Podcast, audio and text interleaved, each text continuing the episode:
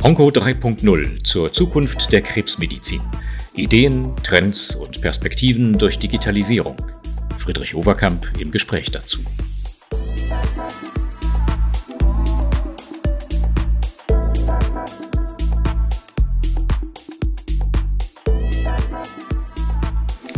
Hallo allerseits. Herzlich willkommen zu einer weiteren Ausgabe von Onco 3.0. Heute geht es um Knochen nicht nur Knochenmetastasen, es geht auch um Osteoporose, also wenn Sie so wollen, die Ausdünnung unserer Knochen. Und äh, das ist ja ein Phänomen, was sehr weit verbreitet ist, beides eigentlich, sowohl ähm, die Beteiligung von Knochen im Rahmen einer Krebserkrankung als auch eine Osteoporose ohne Krebs. Und äh, es ist äh, ja toll, dass die Forscher, auch die digitalen Forscher, jetzt immer mehr Tools entwickeln, um die Diagnostik, die frühe Diagnostik und damit auch das frühe Eingreifen bei Osteoporose und auch bei Krebsmetastasen in der Wirbelsäule äh, zu optimieren. Und ein solches Tool, über das wir heute reden wollen, ist Bone Screen. Und äh, ich bin verbunden mit Professor Jan Kirschke in München. Der ist der Co-CEO der Bonescreen GmbH und er ist Oberarzt am Neuroradiozentrum, oder besser gesagt Neurokopfzentrum der Abteilung für diagnostische und interventionelle Neuroradiologie an der Uni in München. Hallo, Herr Kirschke, grüß Sie. Ja, hallo, guten Morgen. Schön, dass Sie Zeit für uns haben. Lassen Sie uns mal ganz kurz, bevor wir zu Ihrem Thema, zu Bonescreen kommen, mal kurz äh, reflektieren. Osteoporose und Krebsmetastasen in der Wirbelsäule. Wie häufig ist das? Bei welchen Grunderkrankungen kommt das vor? Und warum ist das so relevant, was Sie da machen? Also Knochenmetastasen sind eigentlich immer ein Zeichen einer eher fortgeschrittenen ähm, Krebserkrankung, ähm, sind sehr häufig auch bei den häufigsten Krebserkrankungen der Männer und Frauen, also beim Mammakarzinom zum Beispiel ist es äh, mit die häufigste Metastasierung. Beim Prostatakarzinom steht es ebenfalls an Nummer eins. Und auch beim Lungenkrebs ähm, sind Knochenmetastasen zumindest nicht selten. Mhm. Und die Osteoporose ist häufig ja auch ein, ich sag mal, auch ein, ein Therapieeffekt. Wenn wir zum Beispiel Patientinnen und Patienten mit Antihormonen behandeln, kann eine Osteoporose daraus resultieren, kann aber auch krankheitsassoziiert auftreten, ne? im Zusammenhang mit den Grunderkrankungen. Das ist beides richtig, ja. Ähm, Osteoporose hat ja mittlerweile auch einfach in der allgemeinen Bevölkerung eine sehr hohe Prävalenz. Also ähm, wenn wir uns äh, Frauen über 50 anschauen, von denen wird jede dritte im Laufe ihres Lebens eine osteoporotische Fraktur erleiden, ähm, auch ohne Krebs. Und dann ist es natürlich so, dass die Knochenqualität von zwei Sachen hauptsächlich abhängt. Das eine ist die Bone Peak Mass, also wie viel Knochen hat man in seiner Jugend aufgebaut. Und hm. zweitens dann von der körperlichen Aktivität und Ernährung, also von dem, von dem Lebensstil, von dem, ähm, wie man tagtäglich äh, Kalzium aufnimmt und wie man Sport macht. Und das sind zwei Sachen, die auch im Rahmen von so einer Krebserkrankung oftmals beeinträchtigt sind. Man ist nicht mehr so aktiv, ja, man ähm, kriegt dann zusätzlich vielleicht noch Medikamente, die die körperliche Aktivität ähm, noch weiter vermindern.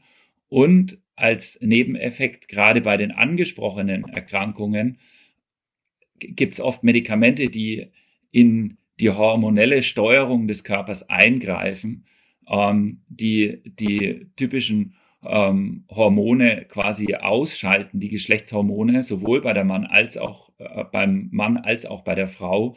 Und ähm, sowohl Antiöstrogene wie auch ähm, beim Prostatakarzinom beim Mann sind beides Medikamente, die dann Osteoporose ziemlich stark fördern.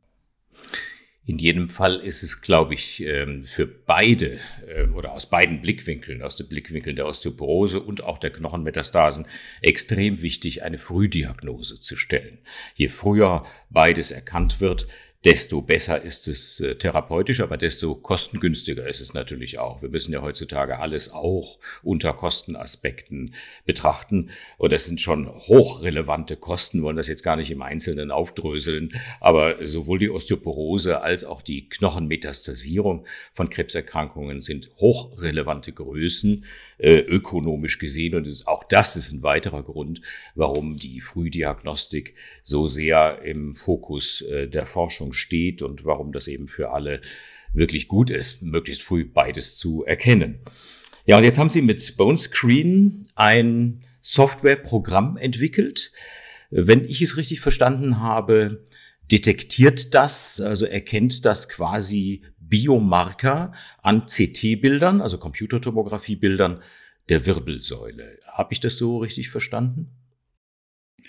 Genau, das ist richtig. Also was wir machen, wir können eigentlich jedes CT verarbeiten, wo die Wirbelsäule mit abgebildet ist.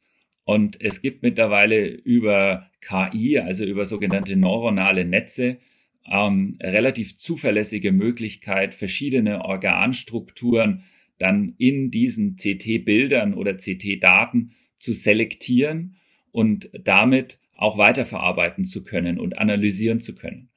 Und mhm. das ist genau das, was bei Bone Screen ähm, im Hintergrund stattfindet. Also die Bilddaten werden an die Software geschickt und die Software extrahiert dann die Wirbelsäule in diesen Bilddaten und kann dann aus den Wirbelsäulendaten wiederum Biomarker extrahieren. Das ist ganz schön, weil dadurch ähm, ist dieser erste Schritt der Segmentierung, der durch die KI gemacht wird, ähm, sehr erklärbar. Das heißt, wir haben zwar eine KI, aber keine Blackbox, sondern das, was am Schluss rauskommt, wird für den Arzt oder für den die Patientin ähm, nachvollziehbar. Also man sieht sofort, wenn irgendein Fehler passieren sollte, was Gott sei Dank sehr selten der Fall ist. Und ähm, man hat einfach interpretierbare Ergebnisse. Das heißt, das KI-Programm schaut sich die Bilder an, quantifiziert und ähm, erhebt Befunde, die, sagen wir mal, der Radiologe mit bloßem Auge nicht sehen könnte. Kann man das auch so formulieren? Das kann man zum Teil so formulieren, genau, das ist richtig. Also was, was wir für die Osteoporose-Diagnostik machen, ist, dass wir diese CT-Daten kalibrieren. Ja. Das heißt, ähm, das sind ja gewisse Dichtewerte, die für uns eben, wenn wir das Bild anschauen, heller oder dunkler sind. Und ähm, das CT ist eigentlich ganz gut, weil diese Dichtewerte fast, sage ich mal, quantitativ sind. Ähm, ganz quantitativ sind sie aber nicht, weil die Höhe der Dichtewerte schon abhängig ist von vielen Faktoren. Zum Beispiel mhm. davon, wie äh, groß der Patient ist, wie korpulent der Patient ist, ähm, an welcher Stelle im Scanner der Patient liegt. Verschiedene Scannerparameter ähm, beeinflussen diese Dichtewerte. Und äh, da haben wir jetzt eine Technik entwickelt, die diese Dichtewerte kalibriert, so mhm. dass man ähm, genauso gute ähm, Dichtewerte rausbekommt am Ende, wie wenn man ein Phantom unter den Patienten drunter legen würde und dann über dieses Phantom die Dichtewerte kalibrieren würde. Mhm. Ähm, bei Bone Screen brauchen wir aber das Phantom nicht. Das heißt, wir können einfach jedes CT, was irgendwo akquiriert wird, ähm, kalibrieren und damit diese Dichtewerte ausrechnen. Was muss denn eine Klinik oder eine radiologische Praxis vorhalten? Ist das ein, ein Softwaregerät, was Bonescreen dann anbietet oder ein Softwareprogramm, was irgendwo aufgespielt werden kann? Nee, das ist nur ein Programm. Das kann okay. im Endeffekt auf jede beliebige Workstation oder auf jeden Server aufgespielt werden. Ja. Ähm, wir sind gerade momentan dabei, noch die Hardware-Anforderungen zu reduzieren, also das Ganze ein bisschen schlanker zu machen. Und in dem Zusammenhang muss man vielleicht auch einmal kurz sagen, dass wir aktuell noch kein zertifiziertes Medizinprodukt ist, äh, sind, sondern mhm. Bone Screen ja. ähm, ist momentan nur ein Forschungstool. Wir sind aber auf einem guten Weg, so dass wir hoffentlich ähm, mhm. spätestens Ende 2024 ähm, ein zertifiziertes Produkt haben werden, was man dann auch mhm. in der Routine anwenden kann und was sich jede Klinik irgendwo installieren kann, was man vielleicht über verschiedene Softwareplattformen relativ einfach in den klinischen Alltag integrieren kann. Ja, das dauert. Ich beschäftige mich viel mit DIGAS, mit diesen digitalen Gesundheitsanwendungen, sozusagen Apps auf Rezept. Bis die Medizinprodukt werden und dauerhaft in das B-Farm-Verzeichnis aufgenommen werden, das dauert teilweise Jahre. Insofern kann ich mir gut vorstellen, dass das natürlich auch bei so einem tollen Produkt wie Bonescreen auch einfach dauert. Wir haben nun mal hohe Anforderungen, aber ist doch okay, wenn Sie sagen, Ende 24 wird es wohl höchstwahrscheinlich Medizinprodukt sein, dann kann man es quasi ja verschreiben. Ne? Ist das so? Kann man das Softwareprogramm dann verschreiben irgendwann? Ja, also das abrechnungstechnisch wird es ein bisschen anders laufen als äh, hm. bei den DIGAs, äh, sondern wir haben jetzt als erstes ähm, das Ziel, diese Software in halt verschiedene äh, radiologische Praxen und äh, Radiologieinstitute in Kliniken ähm, zu verkaufen und dort zu installieren. Und was dann letztlich passieren muss, ist, dass der Radiologe vor Ort die Software anwendet und entweder mit der Krankenkasse oder direkt mit dem Patienten abrechnet. Okay. Ähm, ja. Diese Möglichkeiten sind leider in Deutschland, muss man sagen, relativ begrenzt. Ähm, das gibt ja genauso auch dezidierte Untersuchungen, die das Gleiche machen, was wir machen, dann aber zusätzlich Strahlenbelastung brauchen, eben in Form eines quantitativen CTs. Und solche mhm. Untersuchungen können derzeit nur bei Privatpatienten abgerechnet werden und müssen über IGEL-Leistungen mhm. bei allen anderen Patienten berechnet werden. Und genauso okay. wird es bei uns auch mhm. sein. Mhm. Wenn wir nochmal auf ähm, das Programm auf Bonescreen direkt schauen. Letztendlich ist der äh, Faktor Zeit natürlich auch ein ganz wesentlicher Faktor aus meiner Sicht. Früherkennung, das wissen wir alle, verlängert ganz klar das Überleben. Da gibt es unheimlich viele Daten drüber und auch speziell bei Knochenmetastasen und Osteoporose, gar keine Frage. Wie ähm, lange dauert es denn, bis Bone Screen einen Befund äh, ausspuckt, um es mal so zu formulieren?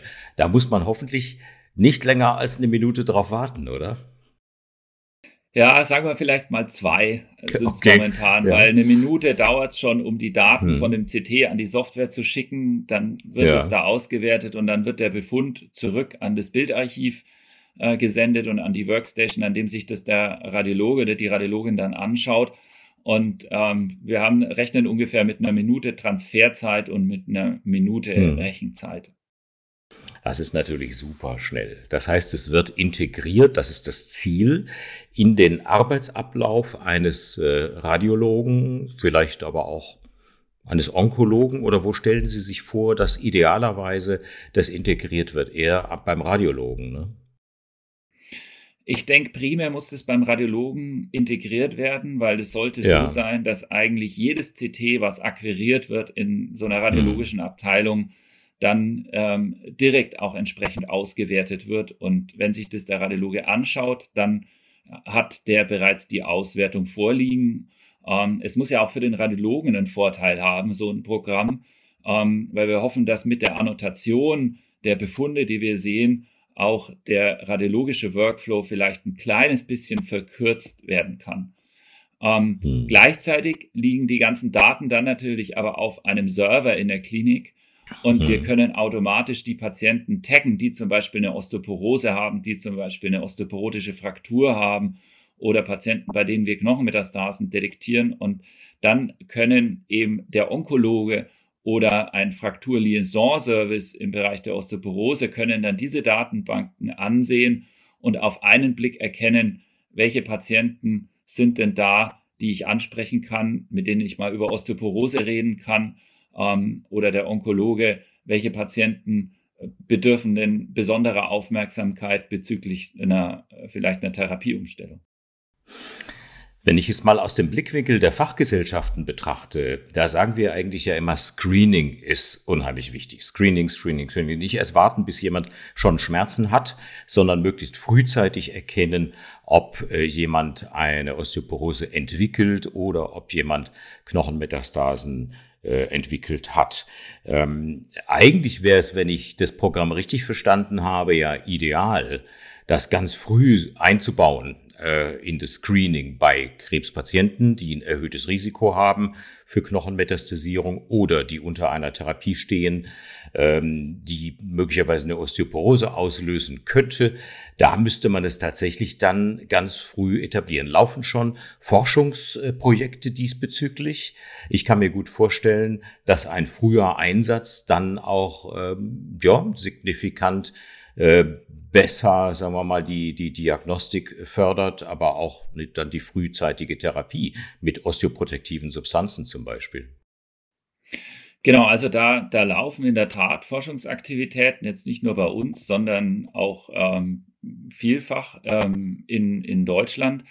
Hm, es ist in der Tat so, dass man immer annimmt, dass äh, wenn man zum Beispiel Knochenmetastasen früh diagnostiziert, dass das dann einen positiven Effekt für die Patienten hat. Es ist allerdings bisher, es gibt keine richtig prospektiv randomisierten Studien, die dann auch einen Vorteil für das Überleben dieser Patienten bisher nachweisen konnten. Also das ist hm. in der Tat schwierig. Ja. Hm. Ähm, wo das, glaube ich, ein bisschen leicht ist, ist in der Tat bei der Osteoporose weil die mhm. Osteoporose ist ja wirklich eine Erkrankung, die kann man zwar aufhalten, aber die kann man nicht rückgängig machen. Und eine Osteoporose kann man immer noch, Gott sei Dank, besser behandeln als Krebserkrankungen. Das heißt, gerade da lohnt sich das frühe Screening. Ja. Auf jeden Fall ist es äh, ein spannendes, ähm, ich sag mal, Forschungsinstrument, was man potenziell sehr schön einsetzen kann, sowohl in der onkologischen Forschung als auch in der Osteoporoseforschung.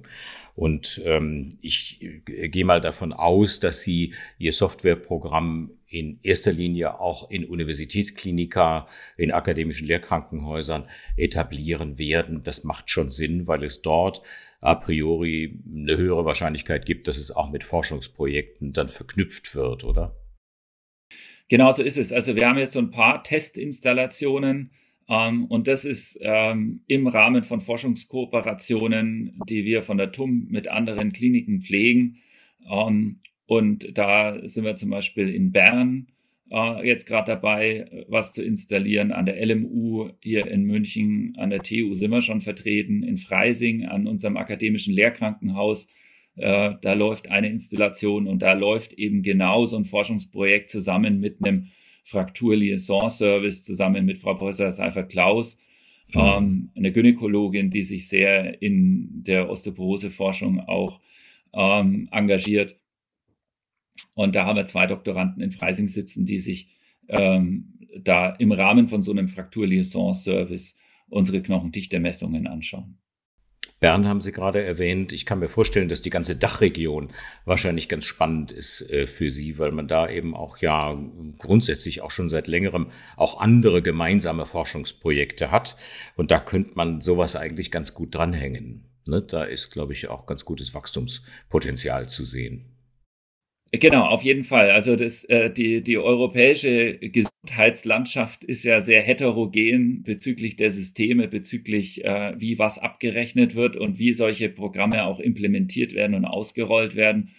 Und da gucken wir auf jeden Fall auch jenseits von Deutschland in andere Länder, auch in skandinavische Länder. Ähm, hatten wir gestern ein äh, Telefonat erst ähm, mit einem kleinen Start-up, die so Fraktur-Liaison-Services anbieten und da auch eine App entwickelt haben ähm, da gibt es, glaube ich, ganz viele Kollaborationen, die sehr interessant sind ähm, und wo wir uns einbringen können. Erst erstmal noch im Bereich der Forschung, aber später auch hoffentlich im Bereich der Routineversorgung. Ja, und genau. Äh, dann ist natürlich die Frage, wie breit man sowas ausrollen kann und äh, wie sowas dann auch preislich ist, weil ähm, wir sind ja eine Software und das heißt, wenn, wenn wir diese ähm, Evaluation durch unsere Software hochskalieren können, dann ist natürlich die einzelne Auswertung umso günstiger, umso billiger. Um, ähm, und deswegen hoffe ich schon, dass sich das als generelles Screening-Programm irgendwann mal etablieren kann, ähm, weil dann wird, glaube ich, auch das Gesundheitssystem wesentlich davon profitieren. Ähm, wir sind zwar ein Screening-Programm, was drauf angewiesen ist, dass es so eine CT-Untersuchung bereits gibt. Also mhm. es ist kein richtiges populationsbasiertes Screening, was man jedem anbieten kann, sondern wir brauchen eine CT-Untersuchung.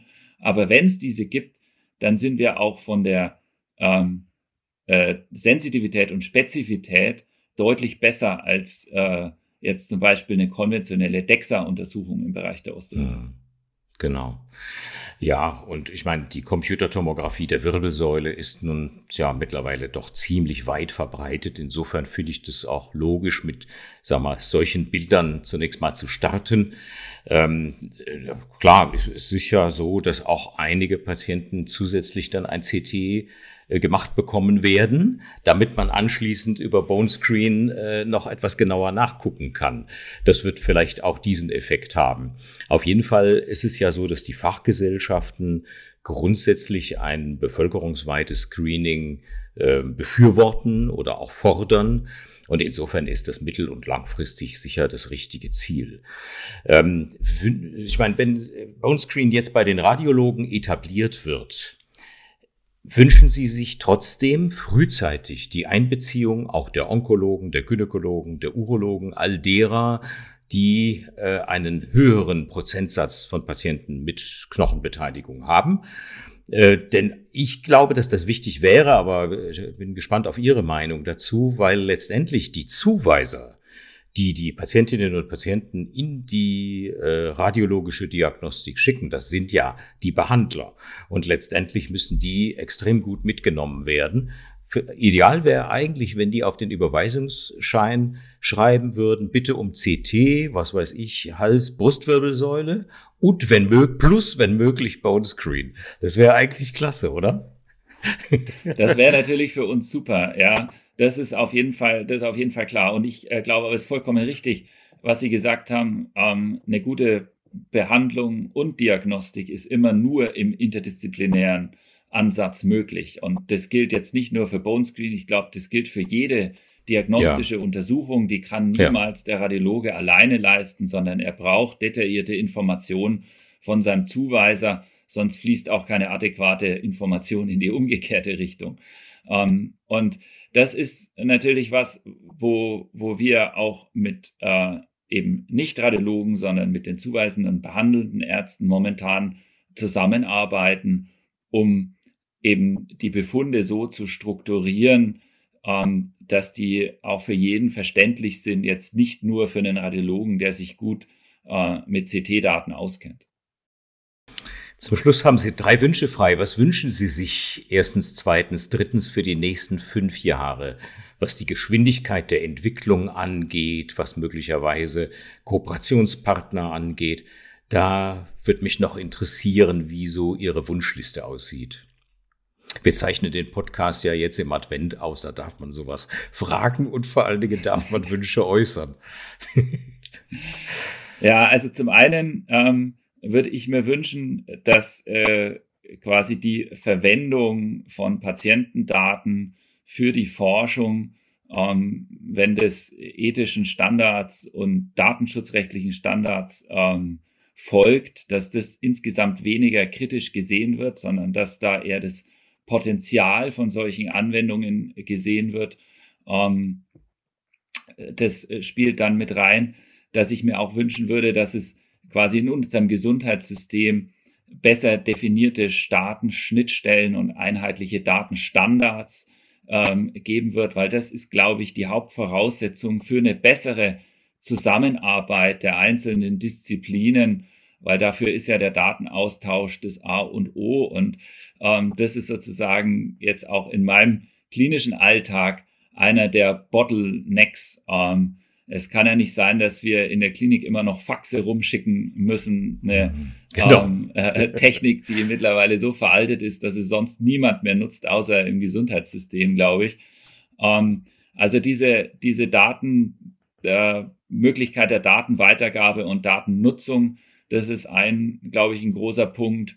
Und äh, dann das nächste, was ich mir wünschen würde, wäre so ein bisschen ähm, auch eine evidenzbasiertere äh, Kostenvergütungsstruktur ähm, in unserem Gesundheitssystem. Also momentan ist es ja so, dass so Osteoporose-Screening-Untersuchungen ähm, fast nicht oder praktisch nicht bezahlt werden, ähm, so dass viele Ärzte, die einen DEXA-Scanner zum Beispiel bei sich stehen haben, das gar nicht offiziell über die Kasse anbieten, sondern nur als Igelleistung. Ähm, das kann, glaube ich, nicht sein, sondern solche Screening-Untersuchungen, die müssen auch adäquat ähm, bezahlt werden und einen adäquaten Stellenwert haben. Und das sind eigentlich, jetzt habe ich zwar nur zwei ähm, Wünsche genannt, aber die waren, glaube ich, so umfangreich, dass ich damit fast schließen würde. Ich äh, persönlich würde dann den dritten Wunsch noch anhängen, was unheimlich wichtig ist, ist die interdisziplinäre Diskussion darüber und äh, dass man tatsächlich auch wirklich alle Kliniker mitnimmt. Ich freue mich auf die Akademie Knochen und Krebs. Äh, ich hatte auch von Achim Ried hier äh, den Tipp bekommen, mit Ihnen äh, Kontakt aufzunehmen. Ich glaube, Sie werden dort auch referieren bei der Akademie und da können wir auch das Thema gemeinsam mit Radiologen, Urologen, Onkologen, Gynäkologen dann äh, thematisieren. Und äh, ich glaube, äh, das ist ganz, ganz wichtig, gerade in so einer frühen Phase bei einem neuen Softwareprogramm, dass man es publik macht, dass man sagt, da kommt was, macht euch damit vertraut, ähm, schaut, wie sich das weiterentwickelt und dann wird es, glaube ich, auch automatisch äh, selbstverständlich in der Anwendung eines Tages. Ich drücke Ihnen jedenfalls sehr die Daumen im Interesse sehr, sehr vieler von Knochenproblemen betroffener Patientinnen und Patienten. Herr Kirschke, vielen Dank für das Gespräch. Toi, toi, toi für Sie und auch für Ihr Team. Dankeschön. Ja, vielen Dank. Vielen Dank Ihnen auch ähm, für, die, äh, für das nette Gespräch und äh, dann bis April auf unserer interdisziplinären Tagung. Alles klar. Dankeschön. Ciao, ciao. Und meine Damen und Herren, das war Professor Jan Kirschke zu einem neuen Softwareprogramm Bone Screen zur ja, zusätzlichen Biomarkeranalyse sozusagen ein KI-Programm kann das sehen, was das menschliche Auge nicht sieht. Bis zum nächsten Mal. Ciao, ciao.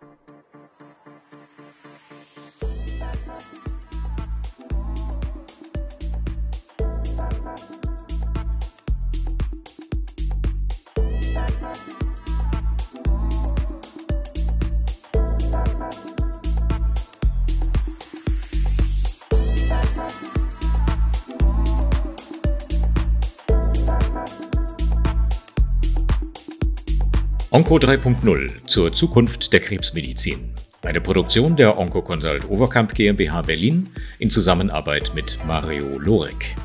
Meine Website erreichen Sie unter friedrichoverkamp.com.